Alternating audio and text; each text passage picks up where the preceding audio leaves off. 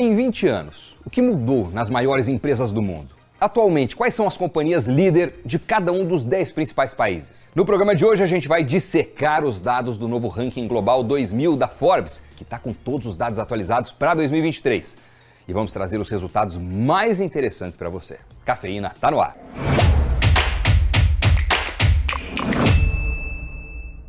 Olá, muito bem-vindo, bem-vinda ao Cafeína. A Forbes todos os anos faz uma lista mundialmente conhecida, que é a Global 2000 ou Global 2000. O levantamento traz as maiores empresas de todo o mundo e uma versão acabou de ser divulgada referente a 2023. A lista usa parâmetros como vendas, lucros, bens e valor de mercado para chegar às suas conclusões. E é legal que agora em 2023 o levantamento completou 20 anos. Ou seja, já tivemos 20 edições dessa publicação. A própria Forbes destaca que é divertido observar como a lista mudou desde o seu início. Lá em 2003, o top 3 estava com Citigroup, General Electric e American International, ou seja, um banco, por qual aliás eu já trabalhei durante mais de 5 anos, um conglomerado industrial e uma seguradora.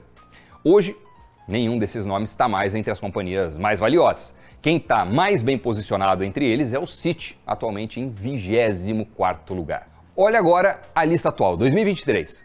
O top 10 é o seguinte: primeira posição, Banco Americano JP Morgan Chase. Na segunda, a empresa de petróleo saudita, Saudi Aramco. Terceiro lugar, o banco chinês ICBC. Na sequência, nessa ordem estão China Construction Bank, Agricultural Bank of China, Bank of America, Alphabet, ExxonMobil, Microsoft e Apple. Ou seja, no top 10 são, ao todo, seis empresas norte-americanas, três chinesas e uma da Arábia Saudita. Por setor, são cinco bancos, duas empresas de petróleo e três de tecnologia. Deve ter bastante gente por aí também se perguntando qual é a primeira brasileira que aparece na lista. A primeira posição do país é da Petrobras, que está em 58º lugar. Depois dela, de brasileira, tem o Itaú em 98º e a Vale em centésimo trigésimo nono lugar. Depois da Vale aparecem Banco do Brasil e Bradesco, respectivamente, em centésimo septuagésimo terceiro e centésimo septuagésimo oitavo lugares. É difícil até falar esses números, 173 e 178. Pronto. Ao todo, o Brasil tem 22 representantes na lista de 2 mil empresas. Para fins de comparação, os Estados Unidos têm 610 empresas. A China 302 e o Japão 192. Esses três países, Estados Unidos, China e Japão, ficam com os três primeiros lugares em quantidade de companhias na lista das duas mil maiores do mundo. Na sequência, por país, aparecem Reino Unido, Coreia do Sul, Canadá, Índia, Alemanha, França e Taiwan. É legal ver também qual é a maior empresa ou empresa mais bem posicionada em cada um desses países mais significativos no estudo. Olha só, dos Estados Unidos, é o JP Morgan, que lidera também o ranking global. Da China, o ICBC. E aí começa a ficar mais interessante. A principal empresa do Japão no ranking é a Toyota Motors. Do Reino Unido, a Shell. Da Coreia do Sul, Samsung.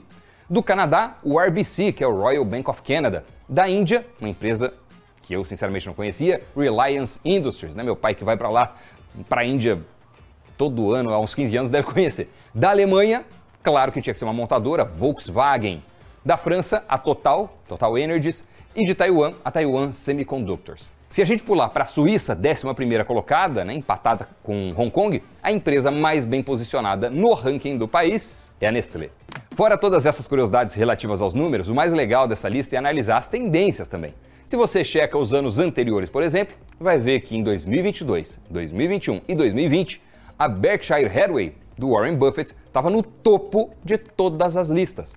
Agora, em 2023, ela não está mais. Caiu para a posição de número 338. O que é que aconteceu nesse período que pode ter impactado tanto a Berkshire? Basicamente, a desvalorização das ações. O mercado, com o início da alta dos juros nos Estados Unidos, viu um forte fluxo saindo dos ativos de risco rumo aos títulos do Tesouro Americano, entre outros ativos de renda fixa. A Forbes menciona que o recuo se deu por conta de prejuízos no portfólio da holding. Já há alguns anos, a gente vê também as empresas de tecnologia entrando cada vez mais no top 10, apesar de uma certa dança das cadeiras acontecer por aí. O Google, agora em 2023, é a empresa tech que aparece na posição mais alta pela primeira vez, né? Google pertence à Alphabet. E a Amazon, que estava em sexto lugar no ano passado, caiu para o 36 lugar. Também deve ter tido impacto do ciclo dos juros nos Estados Unidos aí nesse movimento. É um papo meio manjado, mas é bom pontuar que quando os juros sobem, o consumo cai, E como a Amazon é uma varejista tech, acaba que nesses momentos o seu lucro é um tanto impactado e o reflexo aparece nas ações. Já o Google é uma empresa que está surfando bastante o hype da inteligência artificial. Falando de juros altos, o primeiro lugar desse ano foi uma empresa que se beneficiou bastante dessa mudança de ciclo, apesar dessa movimentação não ser tão normal. O JP Morgan comprou vários ativos dos bancos regionais que entraram em crise por conta das atitudes do Federal Reserve e, com isso, viu seu tamanho avançar. A gente fez uns vídeos recentemente falando da crise bancária dos Estados Unidos desse ano. Boa parte dos bancos teve dificuldade porque montou reserva com títulos emitidos no passado e que agora esses títulos estão valendo menos por conta da precificação ao mercado, né? já que os títulos atuais pagam taxas bem maiores. A taxa de juros subiu, o preço do título cai.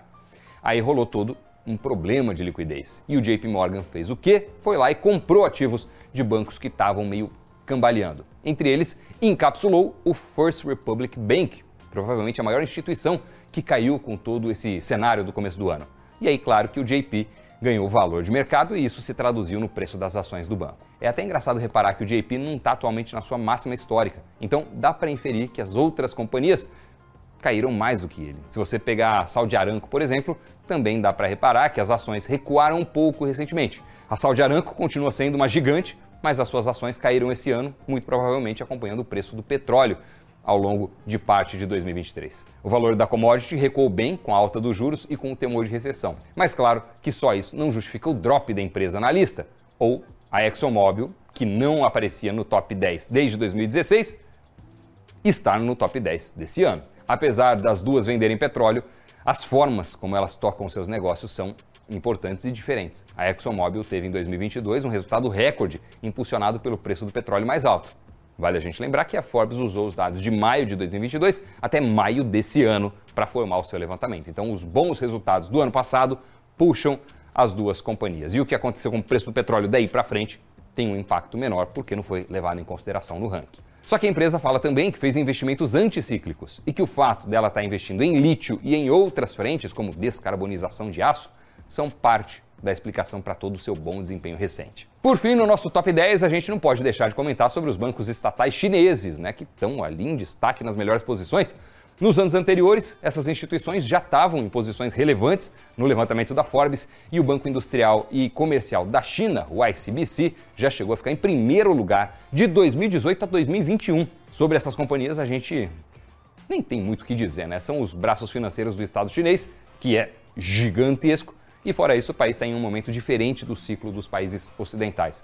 Enquanto por aqui os bancos centrais estão subindo os juros, por lá as autoridades estão tentando incentivar a economia, o que beneficia os bancos com esse reaquecimento. Mas vale a gente ficar de olho a partir de agora. Tem toda uma preocupação recente sobre bolha imobiliária na China e se isso realmente sair do papel, as coisas podem mudar. Eu acho, aliás, que o mais legal de se acompanhar nesse levantamento da Forbes é ver justamente essas mudanças que acontecem ao longo do tempo e como de um ano para o outro pode ter tanta alteração assim nas posições de destaque, né? E agora eu queria saber o seu palpite. Chuta aí. Quem você acha que vai estar em primeiro lugar no ano que vem? Alguma ideia? Deixa aí seu comentário. E quando a gente for fazer o próximo vídeo sobre o levantamento de 2024, a gente volta aqui para resgatar, ler esses comentários e ver quem acertou. Se é que alguém vai acertar, hein? Deixe seu comentário aí. Muito obrigado pela companhia, por se inscrever no Invest News e até o próximo programa. Tchau!